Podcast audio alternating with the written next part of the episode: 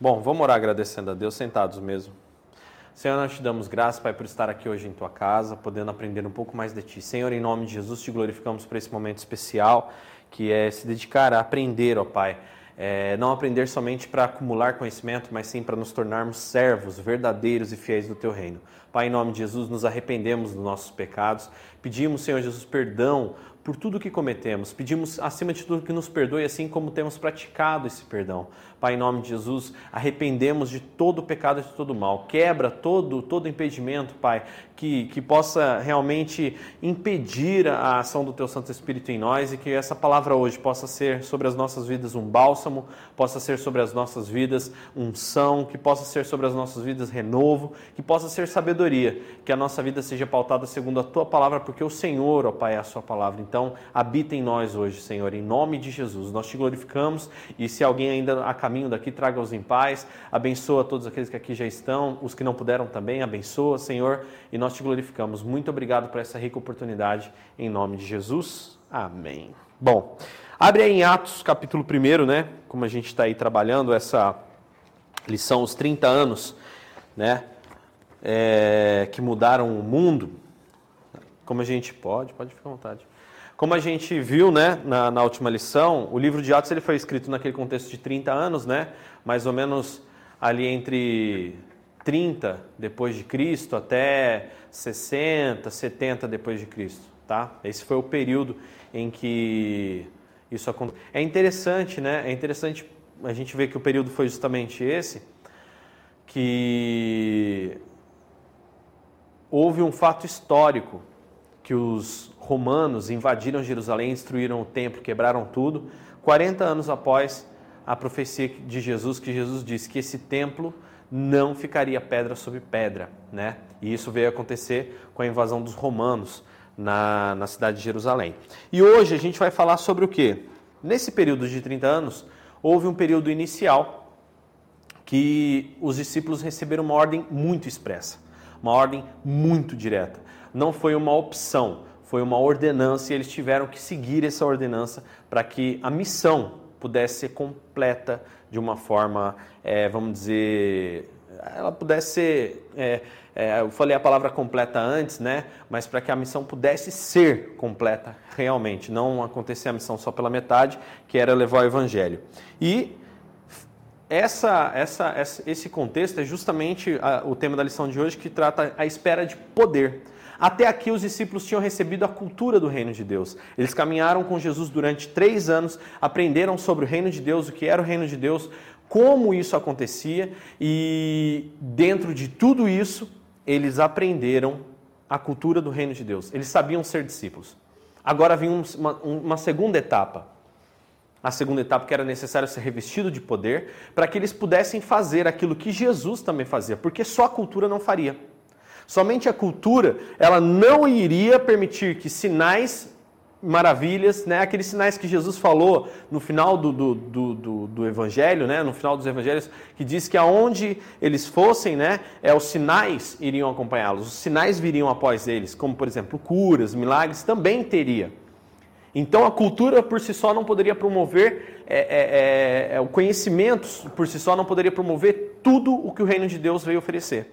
Então agora era necessário esperar e aguardar o momento para ser revestido do poder sobrenatural, porque o natural já estava equilibrado. Então agora era necessário o revestimento de poder. Aí a gente tem Atos 1, né, do 1 ao 26, onde do 1 até o 8, se eu não me engano, a gente já leu, né? E aqui, principalmente é, no versículo 4, num desses encontros, enquanto comia com eles, deu-lhes esta ordem: Não saiam de Jerusalém até que o Espírito Santo venha sobre vocês em cumprimento da promessa do Pai, conforme eu disse a vocês. Pois na verdade, João batizou com água. Agora o versículo 5 de Atos 1. Mas vocês serão batizados com o Espírito Santo dentro de alguns dias, poucos dias. Então lhe perguntaram: É agora que o Senhor vai restaurar o reino para o povo de Israel? Aí Jesus disse, versículo 7: Não cabe a vocês saber a ocasião ou as datas que o Pai determinou pela sua própria autoridade, respondeu ele.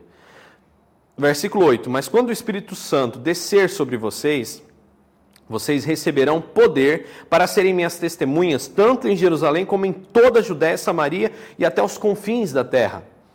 Versículo 9: Depois de ter falado isso, Jesus foi levado ao céu e desapareceu numa nuvem, enquanto todos olhavam para ele. Versículo 10: Eles ficaram com os olhos fixos no céu, enquanto Jesus subia. De repente, dois homens vestidos de branco apareceram ali, diante deles. E lhes disse: Homens da Galiléia, ou varões galileus, por que vocês estão olhando para o céu? Esse Jesus que estava com vocês e que foi levado ao céu, voltará, do mesmo modo que vocês o viram subir. Eles estavam no Monte das Oliveiras quando isso aconteceu, de modo que caminharam cerca de um quilômetro de volta para Jerusalém. Versículo 13. Quando chegaram, subiram ao cômodo do andar superior da casa onde se reuniam, que era aquela casa de João Marcos, né? Esta é a lista dos que estavam presentes ali naquele momento: Pedro, João, Tiago e André, Filipe, Tomé, Bartolomeu e Mateus, Tiago, filho de Alfeu, Tiago que era filho de Alfeu, né? Simão, também que era o Zelote, chamado de Zelote, Judas, filho de Tiago, não aquele que havia traído, e todos esses perseveravam em oração com as mulheres, que eram Maria, a mãe de Jesus, né? E com os irmãos de Jesus. Versículo 15: Durante esse tempo, num dia em que cerca de 120 pessoas estavam presentes na reunião, Pedro se levantou entre os irmãos dizendo o seguinte: Irmãos, era necessário que se cumprisse as escrituras a respeito de Judas, guiando a multidão para prender Jesus, pois isso foi profetizado há muito tempo pelo Espírito Santo por meio do rei Davi. Judas era um de nós, escolhido para ser apóstolo, tal como nós fomos. Com o dinheiro que ele recebeu pelo seu pecado, foi comprado um campo. O próprio Judas, que na sua, na sua queda, arrebentou-se suas entranhas, se esparramaram. A notícia da morte dele espalhou-se rapidamente no meio do povo de Jerusalém e puseram no lugar o nome de Alcedama, que quer dizer o campo de sangue. Versículo 20. Pedro continuou: Porque está escrito no livro dos Salmos que a sua casa fique deserta, sem ninguém morando nela, e ainda que o trabalho dele seja entregue para um outro fazer. Portanto, nós devemos escolher agora um outro para ocupar o lugar de Judas e unir-se a nós. Escolhamos alguém que tenha estado constantemente conosco, e a gente vai abrir um parênteses aqui para isso, tá? Escolhamos alguém que tenha estado constantemente conosco, enquanto o Senhor Jesus viveu entre nós desde o batismo de João até o dia em que Jesus foi levado do nosso meio para o céu. Alguém que tenha sido testemunha da ressurreição de Jesus. A Assembleia mencionou dois homens: José, que era chamado Barsabás, também conhecido como Justo, e um homem chamado Matias. Versículo 24: Então todos eles oraram para que fosse escolhido o homem certo. Ó Senhor, disseram, o Senhor conhece todos os corações. Mostre-nos qual desses dois homens o Senhor escolheu. Versículo 25: como apóstolo, né? Escolheu como apóstolo para substituir o ministério de Judas, que Judas abandonou quando foi para o lugar que ele merecia. Depois lançaram sortes. Preste bem atenção nisso também. E Matias foi escolhido e tornou-se apóstolo como os outros onze. Ok? Então o que, que acontece aqui? Aqui eles recebem algumas ordenanças e eles tocam o barco. Eles recebem a, a, uma ordem expressa lá em Atos 1 e 8 fiquem em Jerusalém até que vocês sejam revestidos de poder, batismo no Espírito Santo, até que vocês recebam esse poder do Espírito Santo. E isso acontece depois em Atos 2.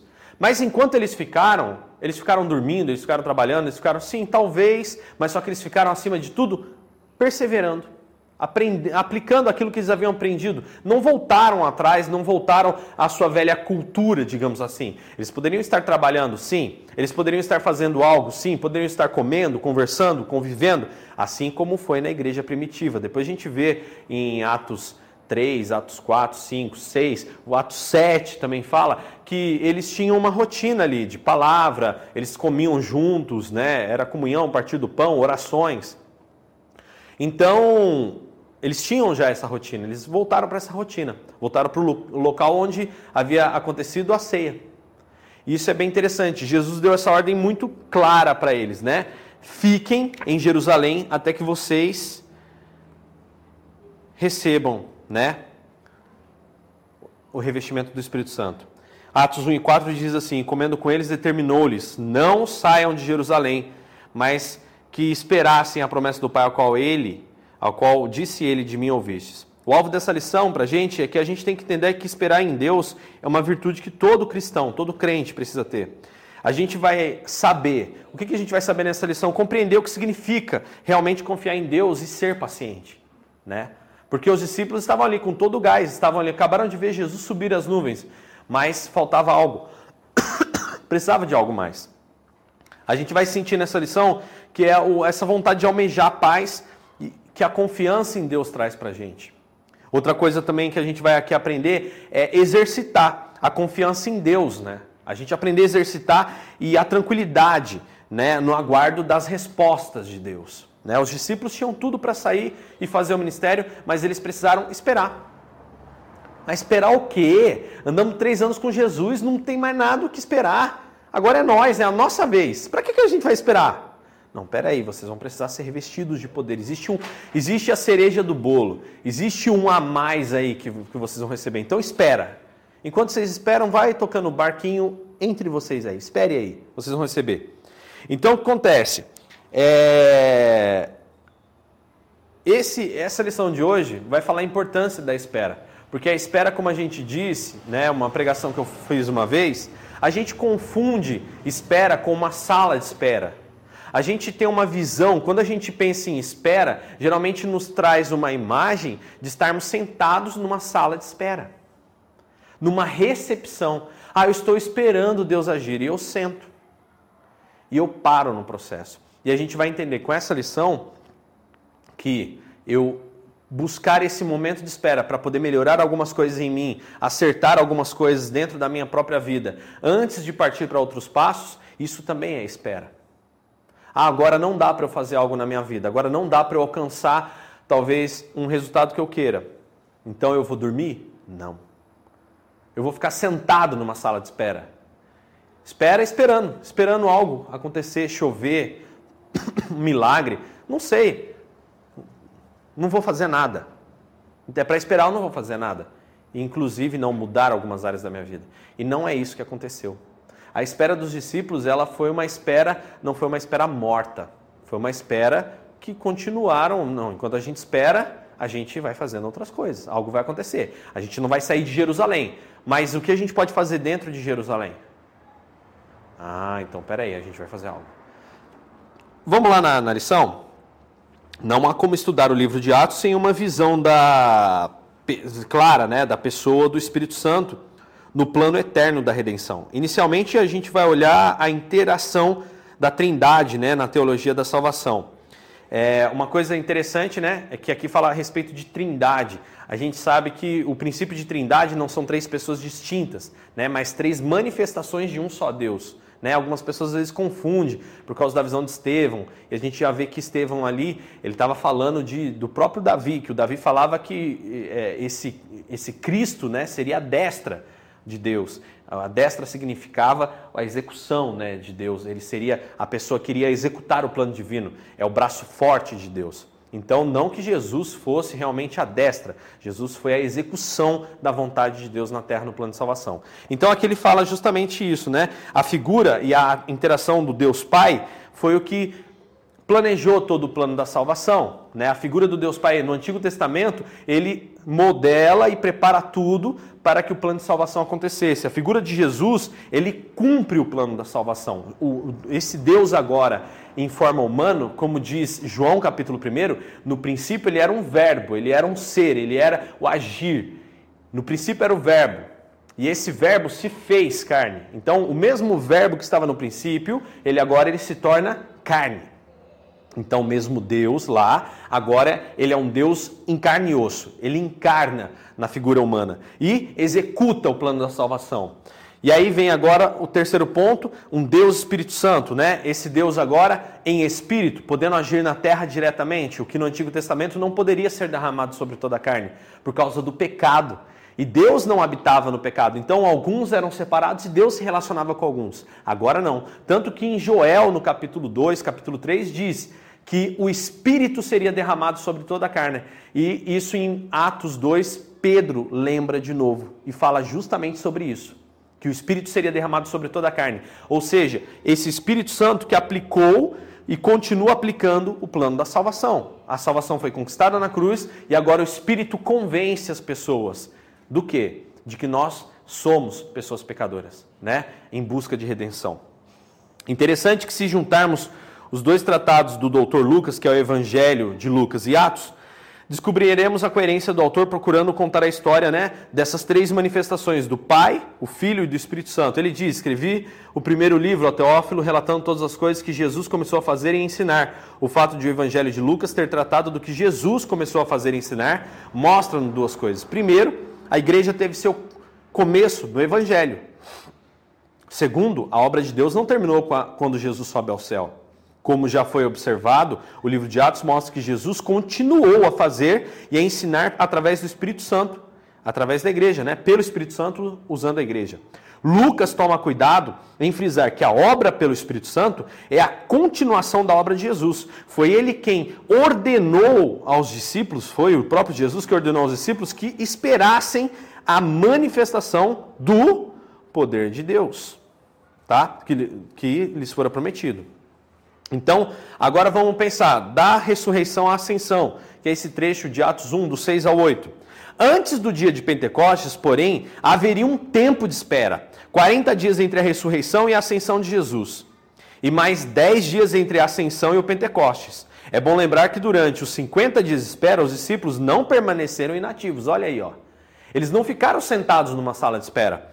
Pelo contrário, Lucas seleciona e comenta ensinamentos importantes de Jesus sobre o reino de Deus, tá? Então, primeira coisa, o reino de Deus determinou o momento do cumprimento da promessa. Lucas indica aquilo que o Senhor lhes ensinou durante os 40 dias em que, ressurreto, se apresentou aos apóstolos, dando provas de que estava vivo. Primeiro, Jesus falou do reino de Deus, Atos 1 e 3, do qual tinha sido o centro da sua mensagem. E, em segundo lugar, Jesus ordenou que esperassem pela dádiva do Espírito Santo, em Atos 1, do 3 ao 4. Nos versículos 6 a 8, Jesus corrigiu algumas noções falsas da natureza, extensão e chegada do reino de Deus. Tá? Então, o que, que acontece? É, nesse período, eles não ficaram inativos. É uma coisa importante a gente frisar aqui, por quê? Porque as pessoas têm uma noção errada de espera. A espera não é uma espera inerte, não é uma coisa parada, não é uma coisa estagnada, ela não é, é, é sem ação. A espera é uma espera ativa. O que, que é uma espera? Você espera talvez que você não possa avançar um patamar na sua vida, você não pode avançar para fora de determinados limites, mas dentro desse limite há coisas para serem feitas. Exemplo disso a gente traz para o plano hoje em dia, para a vida, para a nossa vida, que o quê? Ah, poxa vida, eu queria tanto, mas tanto que minha esposa se convertesse, eu queria tanto que meu marido se convertesse. Esse é o estágio lá na frente. Dentro desse, desse limite, agora chamado presente. Enquanto minha esposa não se converteu, enquanto meu marido não se converteu, enquanto minha filha, meu filho, meu pai, minha mãe, enquanto é, eu não alcancei esse sonho profissionalmente, vamos falar profissionalmente. Poxa vida, eu tenho um sonho de ser gerente da, na empresa. Isso é um, é um isso está além de um limite. O limite está que eu, hoje eu sou um vendedor, eu sou um colaborador, eu não sou um, um colaborador gerente. O que, que eu posso fazer como colaborador? O que está dentro do meu limite que eu possa fazer no limite? Ou seja, o que eu, tudo que eu possa fazer. Será que eu tenho feito? Isso é esperar. Enquanto você não é promovido, enquanto você não recebe a bênção, enquanto você. O que você está fazendo? Dormindo? Desanimado, abatido, achando que o que você faz é inútil, achando que o que você faz não tem resultado nenhum, que ninguém está vendo, é uma das coisas que Satanás mais usa. A primeira coisa que Satanás joga na cabeça de uma pessoa, para poder essa pessoa não fazer dentro do seu limite o seu melhor, que foi o que os discípulos fizeram no tempo de espera, é Satanás vira para a pessoa e fala assim: Você vai fazer isso aqui, ninguém vai ver. As pessoas só vão ver, a glória só vai ser dada a Deus, você só vai alcançar sucesso a partir do momento que você passar desse limite. E aí é onde muitas pessoas caem na enganação de Satanás, ultrapassam esse limite fora de tempo e é onde a pessoa se queima. Por exemplo, não chegou o tempo de salvação de uma determinada pessoa dentro da família, mas você a todo custo quer aquela pessoa salva. Aí você vira chato. Aí você começa a falar na cabeça da pessoa, que, a pessoa, que a pessoa vai para o inferno, que a pessoa não sei o quê, olha, e critica, e xinga, e briga com essa pessoa. Tenta a todo custo provar que essa pessoa está errada. Tenta a todo custo provar que essa pessoa vai para o inferno. Irmão, a gente não pode jogar ninguém no inferno. Esse é o X da questão. Por quê? Jesus falou, ó, vocês deveriam temer a, né, aquele que pode lançar no inferno, que é a Deus. Então é Deus quem manda para o inferno ou não, não é a gente. E nem o diabo pode levar ninguém para o inferno. É Deus quem manda para o inferno. Ai, Dani, credo. Ué, é simples. É, foi Jesus quem falou isso, mas o processo é lógico. Quem manda no céu? É Deus. Se a partir do momento ele falar assim, no céu você não entra, onde que a gente está? No inferno. Ponto. Mas é uma decisão de Deus e isso compete até o último segundo de uma pessoa. Quem somos nós para julgar? E aí você se torna chato, porque você ultrapassa o limite. Você acha que pregar o evangelho é você ficar falando na orelha da pessoa. Aí você se torna chato.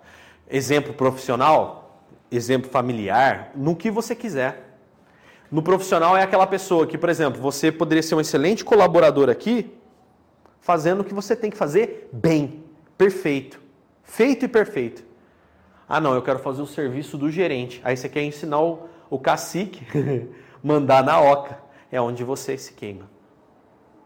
Você ultrapassa o seu limite. Então Jesus chega para os discípulos e fala: fiquem no limite de vocês. Fiquem em Jerusalém até que vocês sejam revestidos do poder. Isso é um segundo estágio. Então, essa presença em Jerusalém não significava inércia, estado né, congelado. Eles não eram estátuas. Não eram. Eles ficaram em Jerusalém melhorando aquilo que já era bom, aquilo que já era excelente, eles já vieram melhorando. Uma parte dessa espera eles estavam com Jesus. Dez dias antes de receber o Espírito aproximadamente, Jesus é levado ao céu, eles ficam, entre aspas, sozinhos. E o que a gente vai fazer nesses dias? Vamos continuar reunindo, vamos continuar relembrando o que Jesus ensinou? Vamos lá, hoje fala você, hoje fala ali o outro, e ali faz uma relação, sendo que um deles havia tomado seu caminho, que foi Judas. Após vender Jesus, ele vai e se enforca, né? Aquele campo que foi dado a ele. Então acontece. Então a primeira coisa que a gente tem que entender é o reino de Deus determinou o momento do cumprimento da promessa. Então existe um tempo para isso acontecer. Segunda coisa que quando a gente fala sobre esse período de ressurreição até a ascensão, o reino de Deus é espiritual quanto ao seu caráter. Na língua portuguesa, um reino normalmente é um território que pode ser localizado em um mapa. Mas o reino de Deus não tem um conceito é, territorial físico. O reino de Deus não é geográfico, né? Nem político e muito menos um reino eclesiástico, né? Porque tem muita gente que acha que reino de Deus é só a cultura cristã aclamai e o resto vai arder no mármore do inferno. Tem muita gente que acha que só vai para o céu quem é da igreja A, B ou C. Isso, não, do reino de Deus é aqui na minha igreja porque acredita como eu acredito. A gente vê muitos pastores cometendo essa arbitrariedade, vamos falar uma palavra assim, para eu não falar que é uma babaquice. Entendeu? É uma idiotice a pessoa chegar que nem eu. Eu vi já testemunho de um pastor pregando na igreja, falando que na, na, na cidade X, as únicas igrejas que estavam na direção de Deus era a igreja A e a igreja dele que era a B, ou a dele A e o do outro AB. Por quê? Porque eles eram amigos de comer churrasco junto e tinham as ideias em comum. Então, porque eu tenho a, a mesma, digamos, visão que o meu vizinho, só nós dois vamos para o céu, o resto vai para o inferno. Não. Não necessariamente. Embora a gente veja algumas coisas gritantes por aí, né? A Bíblia fala para não julgar, a gente não sabe o último segundo. Deus é misericordioso. Então, o reino de Deus não é político, não é geográfico e muito menos eclesiástico, ou seja, religioso. Interrogado pelos fariseus sobre quando viria o reino de Deus, Jesus respondeu: Não vem o reino de Deus com uma aparência visível, nem dirão, olha ele ali, aqui ou lá está, porque o reino de Deus está dentro de vocês. Então, uma coisa que eles entenderam nesse período entre a ressurreição e a ascensão de Jesus era que o reino, ele, ali eles passaram a entender. Depois que Jesus ressuscita, eh, cai a ficha deles para o que Jesus dizia: está dentro de vocês. Não está nos lugares. Olha tudo que aconteceu. Ah, está dentro da gente. Terceira coisa, o reino de Deus é internacional com relação aos seus membros, né? Os apóstolos ainda nutriam aspirações limitadas, nacionalistas, até um pouco preconceituosas. Indagaram a Jesus se ele restauraria a independência nacional de Israel, que os macabeus haviam reconquistado no século antes de Cristo, né? No segundo século antes de Cristo. Em resposta, Jesus ampli, ampliou-lhes o horizonte. Ele prometeu: que o Espírito Santo lhes daria o poder de serem suas testemunhas, começando em Jerusalém, indo para a Judéia, depois na desprezada Samaria e a seguir ultrapassando as fronteiras da Palestina, que era Atos 1 e 8. Vocês, vocês estão tão preocupados com Jerusalém e aqui, o reino aqui, só para vocês. Para, não, não, não, não, vocês não estão entendendo. Vai para Jerusalém, vai para Samaria, vai para Judéia, vai para os confins da terra. Você não tem noção de onde isso aqui vai parar. Ah, achei que era só para gente. Não, não, não, não. É um fato até que faz com que Paulo seja levantado no caminho de Damasco, porque Paulo foi o maior pregador para aqueles que não eram judeus. Então ele tem uma figura importante dentro disso Pedro mesmo reconhece que a missão de Paulo era diferente. Paulo tinha né, qualidades, né, ele era capaz de fazer coisas que Pedro não era. Como assim? Ele tinha, é, é, ele acreditava que ele podia fazer o que ele fazia. Por quê? Um cara poliglota. Vamos lá. Às vezes o povo acha que Deus escolhe qualquer um a esmo, né? A velha história, né? É, como que é? Deus não é, escolhe capacitado, capacita escolhido. Isso é a maior mentira que existe. Uma maior mentira. Deus ele sabe exatamente o que ele faz. Isso não está na Bíblia, isso não está escrito em nenhum ponto da Bíblia. Ah, mas é, é, Deus capacita, Deus dá qualidades. Capacidade você busca, é uma questão de acreditar e correr atrás. Capax, aquele que acredita. Mas só interrompendo. Sim. Sim. Aí tem uma parte que, que Jesus fala que eles vão ser levados aos grandes, vão ter que falar com governadores. É, uhum. E não era para eles se preocupar, que na hora o Espírito Santo iria revesti-los e colocar na boca deles o que eles deveriam falar. Isso, né? Tornar eles capazes.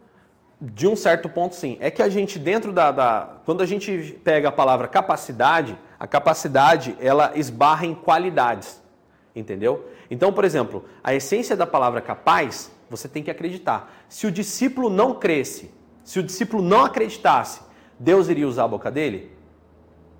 Não. Esse é o X da questão. Lembra lá no Antigo Testamento que o, prof, o, o Espírito é sujeito ao profeta. Então, Jesus dá essa injeção de ânimo justamente por causa disso. Ele falou: oh, não, acreditem, pode ir. Vai na fé. Isso, quando você acredita, você se torna apto a e pronto para.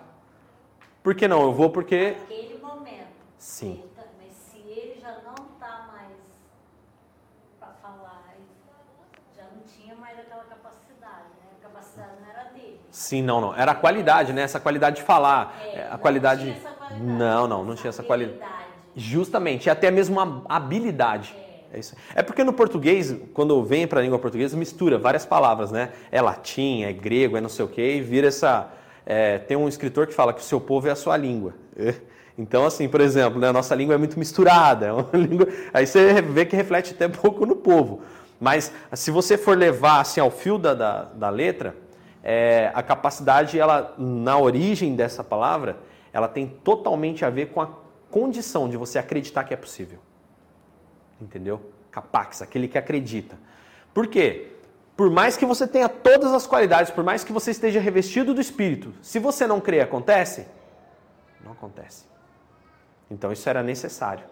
A capacidade vem, vem, mediante crer. Se você não acreditar, você pode fazer, por exemplo, ah, eu, eu conheço casos, conheço casos. Por exemplo, pessoas que têm um extremo conhecimento, uma extrema é, estudo, faculdade e MBA e não sei o quê, e a pessoa está naquilo ali, ó. Não sai daquilo. Aí você chega, ó. Nem, nem consegue falar em público. Não fala em público, não faz nada, não faz nada. O, o, o, apóstolo Pedro, ele já era um pouco mais impulsivo, né? Ele tinha isso. Durante três anos ele foi tomando liberdade, foi, foi crescendo. Pedro fez uma, uma crescente. Você vê Pedro se amoldando né? Mesmo tão próximo de Jesus, né, né, sendo capturado ali, Pedro vai e saca a espada de Malco e, né, sei lá se ele mirou a orelha, se mirou o pescoço, pegou a orelha, não sei. Eu sei que Pedro saca a espada do próprio Malco, que eles não estavam armados, e sobe com a espada para tentar machucar Malco. E Jesus cura Malco ali naquela situação. Impulsividade ainda de Pedro, né? E essa impulsividade de Pedro foi importante, porque você vê que Pedro levanta e chama: Oh, peraí, nós éramos 12, um caiu, tem que levantar outro. Quando ele é revestido do poder, essa impulsividade faz com que Pedro encare aquelas pessoas que antes ele negou Jesus na frente deles. Ele vira para os fariseus e fala: Ó, vocês todos são os mesmos que crucificaram o nosso Jesus. O mesmo Pedro que nega Jesus no final dos evangelhos é o mesmo Pedro que em Atos 7, 8, se eu não me engano, no discurso com os fariseus, ele fala: Jesus que vocês mataram. Vocês, você, você, você e você. vocês que mataram Jesus. Foram vocês que pagaram. E ainda pagaram para os soldados mentir. Uhum. O Pedro, que era covarde, agora ele essa impulsividade o Espírito usa. Por isso que eu falei, Deus não faz qualquer coisa de qualquer jeito. Só que Pedro tinha um entrave. Em Atos 10 esse entrave aparecia, que era a crença judaica dele. A crença judaica de Pedro foi um entrave. Por quê? Deus pega Pedro, antes de Paulo aparecer, Deus pega Pedro e mostra uma visão de um lençol descendo do céu em Atos 10, a gente vai estudar isso também. E isso foi um entrave para Pedro. Tanto que Pedro não saiu de Jerusalém. Olha a ordem: vocês serão minhas testemunhas em Jerusalém, Judéia, Samaria e todo o confim da terra. E Pedro ficou em Jerusalém. Pedro não saiu de Jerusalém. Quando ele vai um pouco mais em Atos 10, que Deus mostra um lençol que desciam vários animais e o anjo servia animais que, dentro da cultura judaica, eram impuros, Pedro fala: Vou comer isso impuro? Aí o anjo fala: Vai chamar de impuro aquilo que Deus abençoou, Pedro? O que, que ele queria dizer com isso? Que aquela tradição não era mais entrave, que não era mais para ele se entravar na tradição, porque a tradição tinha sido cumprida por Jesus e a lei cumprida se torna um novo testamento. Graça. Uau! É aí onde Pedro cai a ficha dele, mas mesmo assim ele tem um entrave. E aí o que, que Deus faz? Pô, eu preciso pegar um cara que viaje. Preciso pegar um cara que vai, que é poliglota, um cara que tem passe livre nos países, porque é um cara que já tem um passaporte, dupla cidadania, tá? E a cidadania, a outra que ele tem, ele é judeu, mas ele também é romano. O Império Romano domina, ele vai poder viajar livre e ele vai poder chegar em muito lugar que Pedro não vai chegar. Levanta Paulo. Aí Paulo tem um encontro com Cristo a caminho de Damasco. Então não a conversão de Paulo, né, de Saulo que se torna Paulo, não é algo por acaso. Deus tinha um plano. Assim como Moisés, o fato de Deus colocar Moisés no meio do povo egípcio até a sua fase adulta, até onde ele estava um príncipe formado, não foi acaso. Foi um plano. Ele precisava que o líder do povo de Israel fosse alguém com uma mentalidade de governante e conhecesse todo o território para que quando Deus falasse para Moisés assim, ó, vai por aqui, Moisés tivesse até a habilidade de falar assim, Deus, mas por aqui não dá em lugar nenhum. Não, mas eu estou mandando ir por aqui, eu vou operar milagre. Então, não é acaso, o acaso não existe, é plano divino. Ponto. E com Paulo foi a mesma coisa. Precisava, né? O reino de Deus é internacional, então Deus levanta Paulo. O reino de Deus também é gradual quanto à expansão. A pergunta dos apóstolos inclui uma referência específica ao tempo. Será que esse é, será esse o tempo em que restaurareis o reino de Israel? A resposta de Jesus foi dupla. Primeiro, não nos compete conhecer tempos ou épocas que o Pai reservou para sua exclusiva autoridade.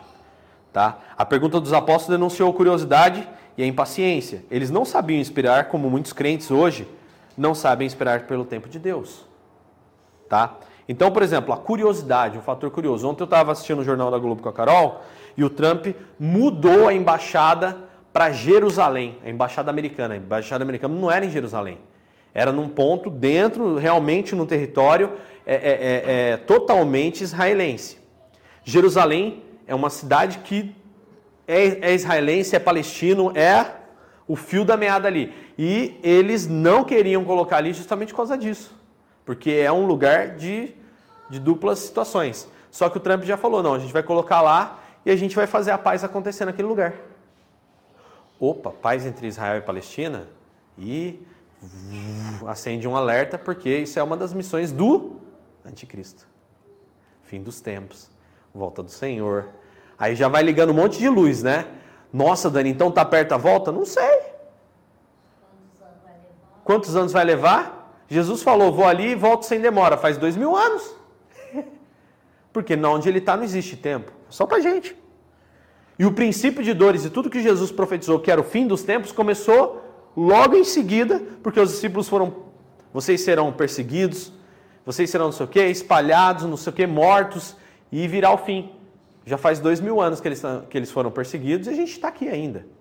O que dois mil anos foi assim, né? Então o que, que acontece? Esse é o grande X da questão. Às vezes a gente fica preocupado, nossa, tá as portas, não tá as portas. Eu não sei. Pode voltar agora. A gente tem que exercitar a fé e exercitar o reino de Deus independente do tempo. Não nos compete conhecer tempos ou épocas. Tem muita gente estudando Apocalipse preocupado. Por isso que eu não me preocupo tanto com Apocalipse. Eu leio Apocalipse, acho interessante para a gente entender alguns sinais e não ser enganado. É só o fator de não ser enganado. O Apocalipse é só para a gente ficar assim, tipo. Tô ligado. Eu acho, eu acho que o Apocalipse é assim, mais é a revelação de Jesus como rei. Sim, sim. Sim, João vendo a figura de Jesus no trono. Não havia dois no trono, havia um trono. Havia um sentado no trono. Não tinha dois. Um sentado no trono. E é isso. Ah, ele é semelhante ao filho do homem. Aquele Jesus humano, esse que está no trono, parece com Jesus humano. Nossa, é ele. Sentado no trono de Deus. Ele é Deus. Nossa. Ou, oh, puxa, é mesmo. O nome do Pai que estava no Filho, Jesus. Aquilo que a gente né, até estudou no, no discipulado. Uau! Nossa, é ele. O Apocalipse está aí por isso para a gente não ficar tipo assim, uh, boiando, né? Ou não sejam enganados. São instruções para não sermos enganados, porque o povo é, é, Satanás imita até anjo de luz, né? Então, olha só. Então, a primeira coisa, né, a, o reino de Deus é gradual quanto à expansão. Primeiro, a gente não tem que ficar preocupado quando que vai acontecer. Não. Não se preocupe com o quando. Vai fazendo o que pode. O que, o que, é, o que é bom e pode ser melhorado hoje. É isso dentro que você tem. Porque quando, olha só, Jesus não falou que dia que o Espírito vinha. Jesus não falou que viria o Espírito Santo no Pentecostes. Eles não sabiam.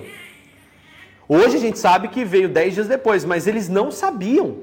Poderia levar dez dias como levou, como poderia levar mil anos para o Espírito descer. Uou! E esse fator foi tão determinante que quando eles receberam o Espírito Santo em dez dias, Jesus volta logo. Se o Espírito Santo já desceu em 10 dias, então ele não vai demorar muito não. No máximo alguns aninhos aí ele já está de volta. A gente vai ser arrebatado. Não foi. Olha que interessante.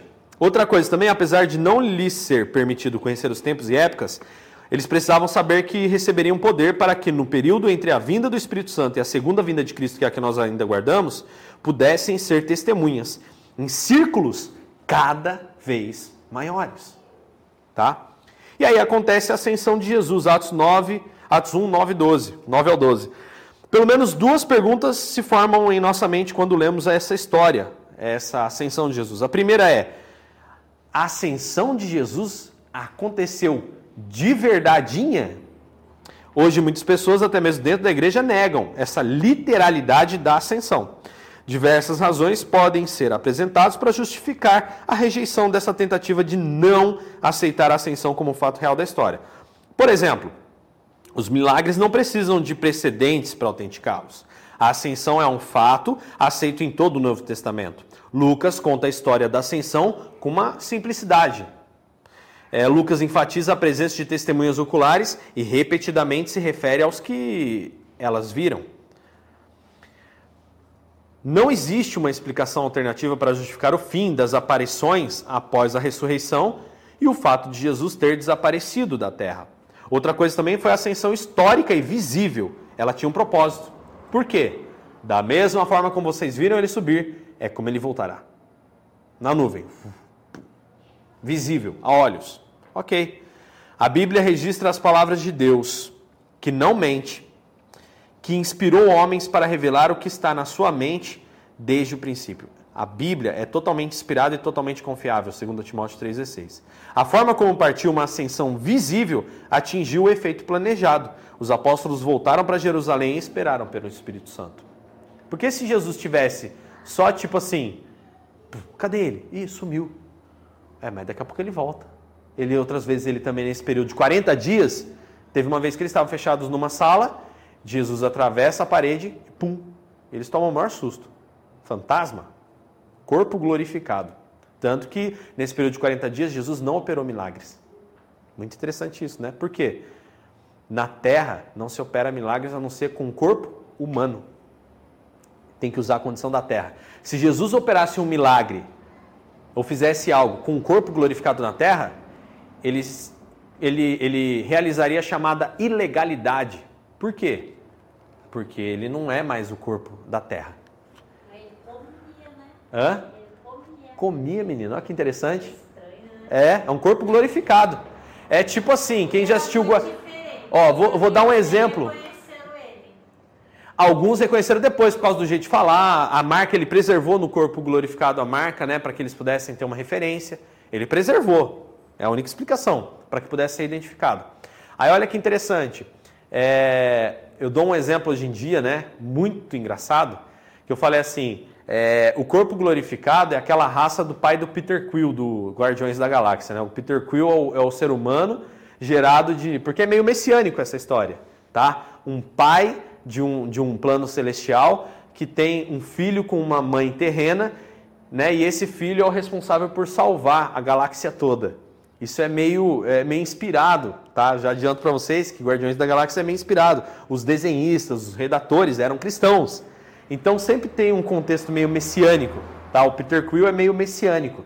E aí acontece, o pai do Peter Quill era dessa dimensão em que eles tinham uma aparência muito semelhante à dos homens, só que era um corpo diferente, por causa que o mundo que eles vivem lá era diferente. Nesse filme 2 até aparece o pai dele.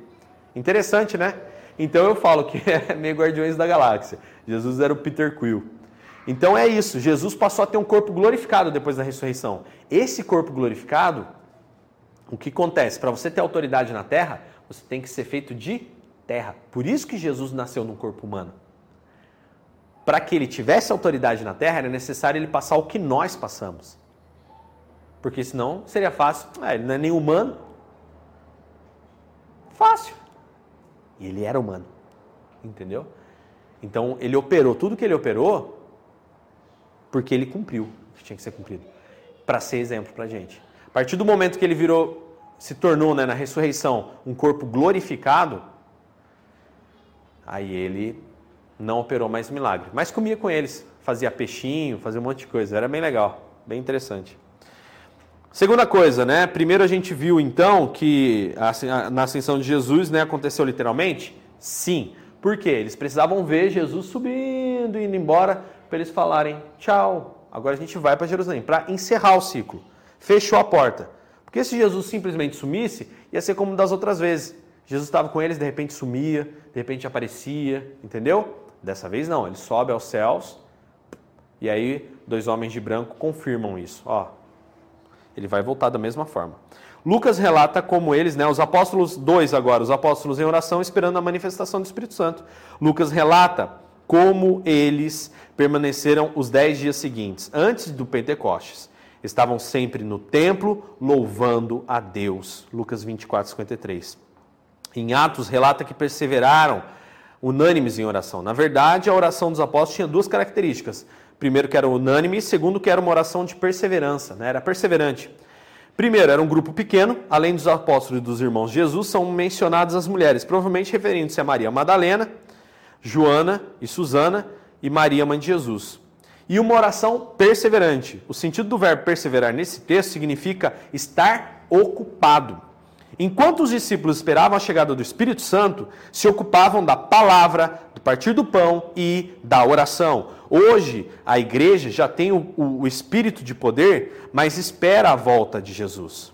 E deve esperar como esperavam os discípulos, ocupados com palavra, com partir do pão e com oração. Olha que interessante. Olha que interessante. Nossa, Dani, no domingo a gente termina o culto e come alguma coisa junto. Nossa, Dani, na terça-feira a gente vem aqui e tem palavra. Nossa, Dani, que interessante. Olha aqui, dia de segunda-feira à tarde tem oração. Opa! Partir do pão, oração e palavra. Essa é a rotina básica de uma igreja. O show é interessante? Sim. A igreja não tem oração? Não tem reunião de oração? Está faltando alguma coisa. A igreja tem partir do pão, mas a igreja não tem um culto do ensino bíblico, a escola bíblica. Existem igrejas que não têm. Não estou julgando, estou questionando. Mas na igreja primitiva tinha. Por que, que a gente não faz? Hum, então uma igreja tem que ter comunhão, partir do pão, orações, palavra. É isso. É isso aí. Por isso que a gente se reúne para almoçar. Por isso que a gente se reúne para orar. Por isso que a gente se reúne para estudar a palavra. Domingo, a gente se reúne para celebrar e para estudar a palavra e ainda para comer. É uma celebração. Então, tudo tem um propósito. Não deixamos de ser uma igreja primitiva. E aqui diz que eram milhares. Ah, não, era um grupo pequeno, mas eram unânimes. O que é unanimidade? Eles estavam com uma só visão. Dentro de um ministério, como eu já preguei no outro, na, na, na, né, no outro ministério, a gente falou: o que, que é divisão? De, de dois, visão, de ver, de alvo, divisão, duas visões dentro do mesmo lugar. Divisão não vem de Deus. É necessário que estejamos unânimes. Estamos aqui, ah, a gente está puxando para lá, vamos puxar todo mundo para lá. Não tem que puxar para lá e uns dois para cá e uns outros três para lá. Não. Qual que é a missão? Qual que é a visão dessa igreja? É essa. Então vamos seguir. Entendeu? Terceiro, aí vem uma parte muito importante dessa lição, a gente tem tempo suficiente para falar, que é a escolha de Matias para o apostolado. Tendo relatado a, a comissão do Senhor, sua ascensão e as orações perseverantes dos discípulos, Lucas chama atenção para apenas mais uma ação antes do Pentecostes, é, que era a eleição de um outro apóstolo para substituir Judas. Então vamos aos fatos. Primeira coisa, a morte de Judas. Nos evangelhos, apenas Mateus e Lucas relatam o que aconteceu com Judas. Seus relatos não divergem. Ambos afirmam que Judas teve uma morte miserável. Ele, tocado de remorso, se matou. Remorso, né? Não arrependimento. Mateus 27, do 3 ao 5 e Atos 1 e 18. Então a primeira coisa aí que foi o quê? A morte de Judas. Ok, agora vamos cumprir as escrituras. A justificativa para substituir Judas estava no Antigo Testamento. Essa era a convicção de Pedro, expressa na frente dos cristãos. Irmãos, convinha, era necessário que se cumprisse a escritura, que o Espírito Santo proferiu anteriormente por boca de Davi acerca de Judas, Atos 1,16.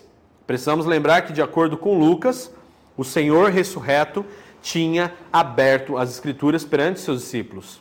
Hum, e também a mente deles para que pudessem entendê-las como consequência. A partir da ressurreição, os discípulos começaram a ter um entendimento diferente de como o Antigo Testamento profetizou os sofrimentos, a glória, a rejeição e o reino do Messias. O que, que acontece? Uma coisa muito importante nessa passagem de Pedro, Pedro fazer essa referência, né? Entendeu a referência, Capitão América?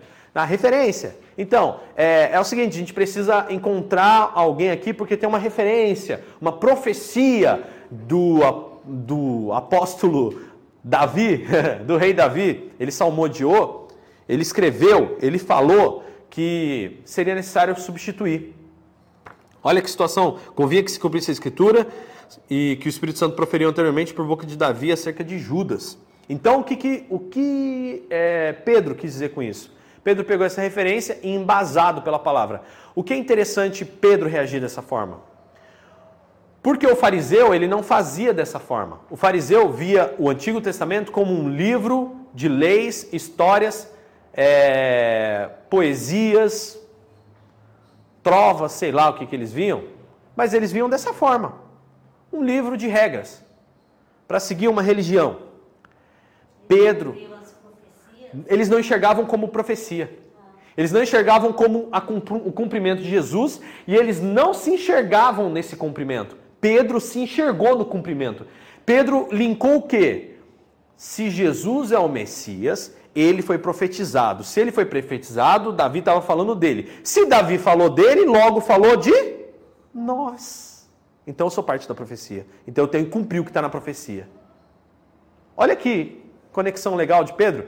Pedro que era, era chucro, né? Ah, não, agora ele está revestido do Espírito Santo. Agora ele já tinha o conhecimento.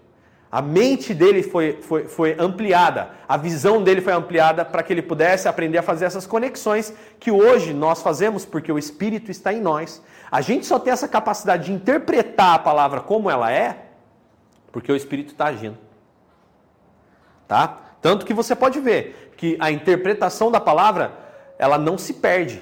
Você encontra é, é, é, o, o, o verdadeiro relato corretíssimo. Você não tem nenhum tipo de problema com relação a esse a essa, essa, esse questionamento, né? Você não tem problema nenhum com relação a responder porque você não se perde dentro da palavra. A palavra é incoerente, tem hora não. Incoerente é você que não estudou e não sabe manusear bem a palavra de Deus. Incoerente é você que busca na palavra argumentos para defender o seu pecado, a sua vaidade e a mentira que você tenta ostentar no seu mundo pecaminoso. Essas pessoas são, sim, perdidas. Mas Pedro não. Por que, que Pedro tinha essa referência? Porque ele fazia o que Jesus queria, não o que o Pedro queria. Pedro era um instrumento, ele teve clareza disso. E aí vem, por fim, a escolha de Matias. A proposta de Pedro para que fosse escolhido um décimo segundo apóstolo para substituir, Judas, em Atos 1, 22, identifica seu entendimento de um apostolado. Uau! Então, primeiro, A. O ministério apostólico exigia um perfil. Atos 2, 21 ao 22. Vamos ler de novo? Porque essa é para arrancar o cabelo do sovaco, como diz o Lucinho Barreto. Arrepiar o cabelo do sovaco. Atos 1, 21 ao 22. Atos 2. Deixa eu ver. Tá errado aqui na revista. O Atos 2, 21 ao 22 é outra coisa. É o Atos 1 mesmo. Atos 1, 21 e 22. Portanto, nós devemos escolher agora um outro para ocupar o lugar de Judas e unir-se a nós. Aí vem o critério: escolhamos alguém que tenha esta este, tenha estado constantemente conosco enquanto o Senhor Jesus viveu entre nós. Mas quando? Desde o batismo de João até o dia em que Jesus foi levado do nosso meio para o céu. Alguém que tenha sido testemunha ocular da ressurreição de Jesus. Oh, então peraí, tem que ser alguém para ser apóstolo. Qual a condição para ser apóstolo que está aqui mesmo? O apóstolo tem um perfil? Ah, tem um perfil, peraí. Era necessário ter caminhado com eles todos os dias, era necessário ter visto a ressurreição. Ah, que bacana, mas Paulo não passou por isso. É por isso que Paulo tem três encontros com Jesus pessoalmente. Mas, Dani, por que, que os discípulos falaram que tinha que ser isso? Por quê? Porque os discípulos sabiam que precisava conhecer particularidades de Jesus para ser apóstolo. Tinha que conhecer Jesus não num nível tipo assim, ah, eu estou vendo Jesus ali. Não. Tinha que conhecer Jesus intimamente. Porque quando os, os discípulos se reuniram com Jesus, e essa reunião foi completada no dia do batismo de Jesus, Jesus se batiza no dia em que ele tem os doze já com ele. Opa! Por quê? Porque dali para frente eles não se separaram durante três anos. Lembra que eu falei aqui na aula passada? Que se a gente pegasse e destrinchasse o período que os discípulos ficaram em treinamento, numa vida normal nossa, vindo na igreja uma vez por semana, daria 10 anos de estudo e prática. 10 anos. Se você vir uma vez por, por semana na igreja, de vez em quando assim, você levaria 10 anos para aprender o que os discípulos aprenderam em 3, porque eles ficaram 24 horas com Jesus. 365 vezes 3. 300 vezes 3, 900. 65 vezes 3, 180. É, 180, 195. 900 com 185, é isso que eu falei? É isso, né? Cent... Não. 195 que eu falei, né? Então, vai dar aí mil e cacetada. Mil e cem dias, mil e cinco dias, mais ou menos. Né? Ah, eles eram fogo, mas também três anos na batida, pensa? Viajando, andando, andando, andando, chegava uma hora que o corpo não aguentava, né? Jesus ali firme, humano, hein? Agora, então, primeira coisa, por que eu estou batendo nessa tecla? Vocês já vão entender. Então, poxa, Paulo não caminhou com Jesus. É, não caminhou com Jesus ali. Mas Jesus revelou coisas a Paulo que quando Paulo se apresenta a Pedro, porque ele foi lá, como diz, beijar a mão de Pedro para pedir a bênção, porque ele estava entrando junto, ele estava pegando junto nessa obra. Quando ele vai junto de Pedro, Pedro dá uma carta falando: esse cara é apóstolo.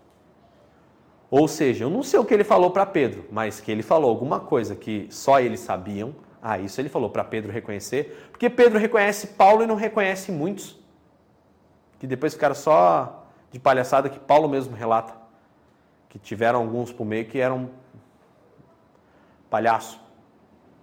E outra, o ministério apostólico deveria ser escolhido pelo próprio Senhor. Atos 1 e 24. Quem escolheu Paulo? Foi Pedro? E é interessante. Hã? Nem conhecia. Sim, tanto que foi um susto quando ele chega e falam que ó, Saulo se converteu. Hã? Mas quem pregou para ele? Não, o próprio Jesus. Foi Deus quem escolheu. Você, Saulo. Então, é uma coisa importante. Era Deus quem escolhia. E era confirmado pelos demais. Porque se Jesus escolheu Saulo, ele sabia o que, que Saulo ia enfrentar lá na frente e qual seria o entrave, porque Jesus, ele não é incoerente, no reino de Deus existe hierarquia. Hierarquia, quebra de hierarquia é maldição. Jesus, quando vê quebra de hierarquia, lembra de Satanás, que racha o céu. Para ele, isso é feitiçaria. Então, ele não podia chegar para Paulo e fazer Paulo uma pessoa sem hierarquia. Paulo tinha que ir lá respeitar a hierarquia. Então, a Bíblia não é incoerente, gente. Então, Jesus escolheu Paulo? Sim, mas ele deu evidências para que pudesse ser confirmado. Onde eu quero chegar com isso? Apóstolos. Paulo diz depois lá na frente que, o funda que o, o, principalmente em Coríntios, Paulo fala que os apóstolos vieram lançar um fundamento. O fundamento começar do zero, a coisa toda. Naquele tempo, não tinha Novo Testamento. Uma igreja, a igreja, inclusive a igreja do massacre armeno, né? aquele aquele genocídio, né, Armênia, que era um, o primeiro país, a Armênia foi o primeiro país totalmente cristão. E aí o que, que aconteceu? Foram massacrados. Então o que, que acontece? Os armenos, você sabia que a Bíblia deles não tinha Antigo Testamento? Só Novo Testamento? Depois de um tempo é que se uniu tudo, unificou toda a Bíblia, para que desse um, um, sentido completo, a gente entender como que Jesus chega aqui, né, e ele é o Messias, é por causa de uma profecia, desde lá da, né, de Abraão. E o que acontece? Agora, os, os, apóstolos, durante esses 30 anos, estavam escrevendo o Novo Testamento, eles estavam lançando um fundamento. Deixa eu, com todo o amor, respeito no coração, mas o questionamento que eu faço é: algum desses apóstolos que estão aí hoje, alguém lançou algum fundamento? Ou eles simplesmente estão construindo sobre o que já foi lançado? Porque eu não, eu não conheço nenhum pastor de hoje em dia que escreveu Bíblia. Quem escreveu foram eles. As cartas deles. E tudo que existe até hoje é com base no que eles lançaram fundamento. Então, apóstolo é quem lançou fundamento. Aí tem um cara do cajadado que fala que apóstolo bom é apóstolo morto. Porque dos apóstolos vivos que estão por aí, isso é só cargo de igreja para poder suprimir, a, suprir, não suprimir, se suprimir se fosse melhor, mas suprir a vaidade humana. Sou pastor. Não, pastor é pouco. Bispo, bonito. Não, bispo não. Espera aí. Ah, apóstolo. Ó, que moral, hein? Nossa. Não, tem mais um agora. Teve um cara que ele viu que esse negócio de apóstolo se disseminou tanto, ele falou que agora ele tem a bênção que foi derramada sobre Abraão, está sobre ele. Ele tem a bênção de pai da fé. Capaz, né? Abraão foi o pai da fé porque ele teve fé num tempo que não existia fé. Brotou fé em Abraão. E ele morreu sem ver se cumprir a promessa. Aí vem uma pessoa dessa cheia da vaidade humana e fala que é o pai da fé, que tem a mesma unção de Abraão.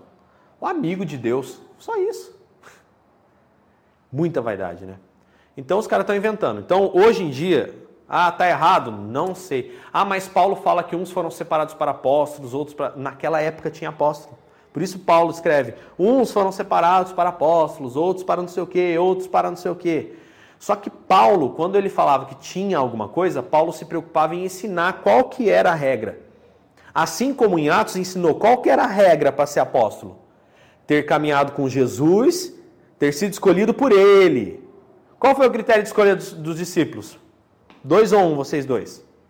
Diz que lançou, sorte, palitinho, pedra, papel, tesoura? Não sei lançou sorte. Eles oraram antes, falaram: Senhor, o Senhor conhece o coração. Para o ímpar. Foi isso que aconteceu. Porque não existiu forma mais imparcial do que lançar sorte. Sorteio. Escolhe a mão aí. Está escrito na Bíblia que foi sorte. Porque era para Deus escolher, não ninguém aqui. Ah, vamos votar aqui quem que vai ser o apóstolo. É vontade humana. Tira no palitinho aí, vai. Quem tirar o palitinho curto, tá fora. Vai pagar a conta, hein? e é isso que aconteceu. Porque eles confiaram e dependeram totalmente de Deus. Eles se abstiveram. Não, esses dois aqui têm um perfil. Qual que é o perfil? Tem andado com Jesus desde lá do dia. Matias, ah, beleza. E o outro, Barsabás. Joseph Barsabás. Uou, esses dois têm? Tem. Os dois supre? Supre. Beleza. Bora. Senhor, orou, amém. Para o ímpar. Quem ganhar, ganhou. Vocês dois estão prontos? Aí Paulo lá na frente, para a gente reforçar essa ideia, Paulo não ensina qual o perfil do apóstolo, porque ele sabia que o apóstolo era escolhido por Deus. Só que Paulo ensina como é que tinha que ser o presbítero. Paulo ensina como é que tem que ser o diácono. Paulo ensina como é que tem que ser a mulher diaconisa dentro da igreja. Paulo ensina. Pedro ensina Pedro mesmo, Pedro ele se intitula presbítero, ele não se intitula apóstolo. Na carta ele fala Pedro, presbítero da igreja, porque ele ensinava a igreja, ele era o pastor da igreja. Então, os presbíteros naquela época eram os pastores, né? Essa função que a gente desempenha hoje. Dani, por que, que hoje é pastor, se a palavra certa era presbítero? Ou bispo, né? A palavra presbítero e bispo é a mesma coisa, tá? É, só que uma é de origem judaica, se eu não me engano, e outra é de origem grega. É a mesma função, o bispo e o presbítero. Mas por que surgiu o pastor? Pela referência de Jesus. Jesus diz, aí quando ele fala a respeito dos fariseus em Israel, ele fala os pastores de Israel, que são aquelas pessoas que cuidavam do rebanho de Cristo. Ele fala, Deus fala disso lá no profeta Jeremias. Ai dos pastores de Israel, esses caras que ficam roubando a lã das ovelhas, comendo da sua gordura e matando as ovelhas desse rebanho. Vocês vão pagar, camarada. Está escrito em Jeremias. Então o que, que acontece? Aí esse nome pastor veio por causa disso, por causa da referência de Jesus. Vocês todos são pastores sobre o rebanho. Né? Eu, mais lógico, Jesus é o sumo pastor. O, tanto que a referência de João 10 que eu sou o bom pastor e o bom pastor dá a vida pelas ovelhas, Jesus não está falando daqueles pastores, Jesus está falando dele. Tá? Então, só para a gente entender que apóstolo de hoje em dia é, certo, errado, bem ou mal, cada um sabe o que faz, mas não tem nada a ver com esse apostolado bíblico, tá? Embora eles queiram lá em Coríntios falar que uns são apóstolos, mas aquela situação de Coríntios é porque naquela época tinha. Então Paulo cita algumas funções dentro da igreja e diz que cada um é importante segundo um propósito. Só que Paulo não ensina como é que faz apóstolo. É, não ensina, não tem fórmula lá. Agora já para presbítero tem. Tem uma fórmula lá, como é que tem que ser o presbítero. Tem uma fórmula, como é que tem que ser o diácono. Né? E diz que não pode ser neófito, né? não pode ser novo convertido, para que não venha ficar soberbo e recair nas tentações de Satanás. Né? Porque sobe para a cabeça. Muita gente que é novo tem que ser casado, presbítero, tem que ser é, bom testemunho dos de, dos de dentro e de fora, bom, não dá da bebida, né? Não pode beber, não pode não, não deve, né? Não deve beber. É... que mais? Ele fala lá a respeito, tem que ser um, um, um, um bom administrador do lar, porque se não, se não administra bem a própria casa, como é que vai administrar bem a vida dos outros, bicho? Se você não cuida bem da sua própria família, você não vai. Prova para mim que você vai cuidar bem dos outros. Não tem, não tem como. Você não tem resultado para dar. Concluindo, então, Deus não faz nada sem um propósito definido. Olha que legal. Não foi diferente com relação ao período de 50 dias entre ressurreição e ascensão. A igreja é, iniciante precisava firmar-se na doutrina e na história do Evangelho. Por isso mesmo, quatro fatos foram e continuam sendo importantes para a autenticação da igreja. Olha só. Primeira coisa, comissionamento dos discípulos, ascensão de Jesus, os apóstolos em oração a escolha de Matias. E aí o que diz? Permanecei até que do alto sejais revestidos de poder. Tá? Então, é interessante que a gente sempre, sempre, sempre, sempre tenha essa ideia. E aí? e aí?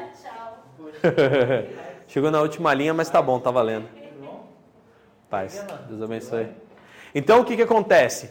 Permanecer. Primeira coisa que a gente vai destacar disso aqui. Esperar. Vamos lá? Esperar Es, esperar é, é inércia? Não. Esperar é ficar dentro de um limite, né? Mas dentro desse limite que você tá, o que é bom pode ser melhor. Entendeu? E confiar, confiar. É o colaborador que quer ser gerente, mas hoje ele tem que ser o melhor colaborador. É a, é a, a, a pessoa que às vezes quer a salvação de alguém, mas hoje eu vou fazer o meu melhor, construindo, edificando a mim mesmo. É, eu fazendo o meu melhor hoje, eu estou aqui dentro desse, né? Eu fico feliz. Por quê? É, dentro desse, pequeno espaço, ó, é o nosso melhor.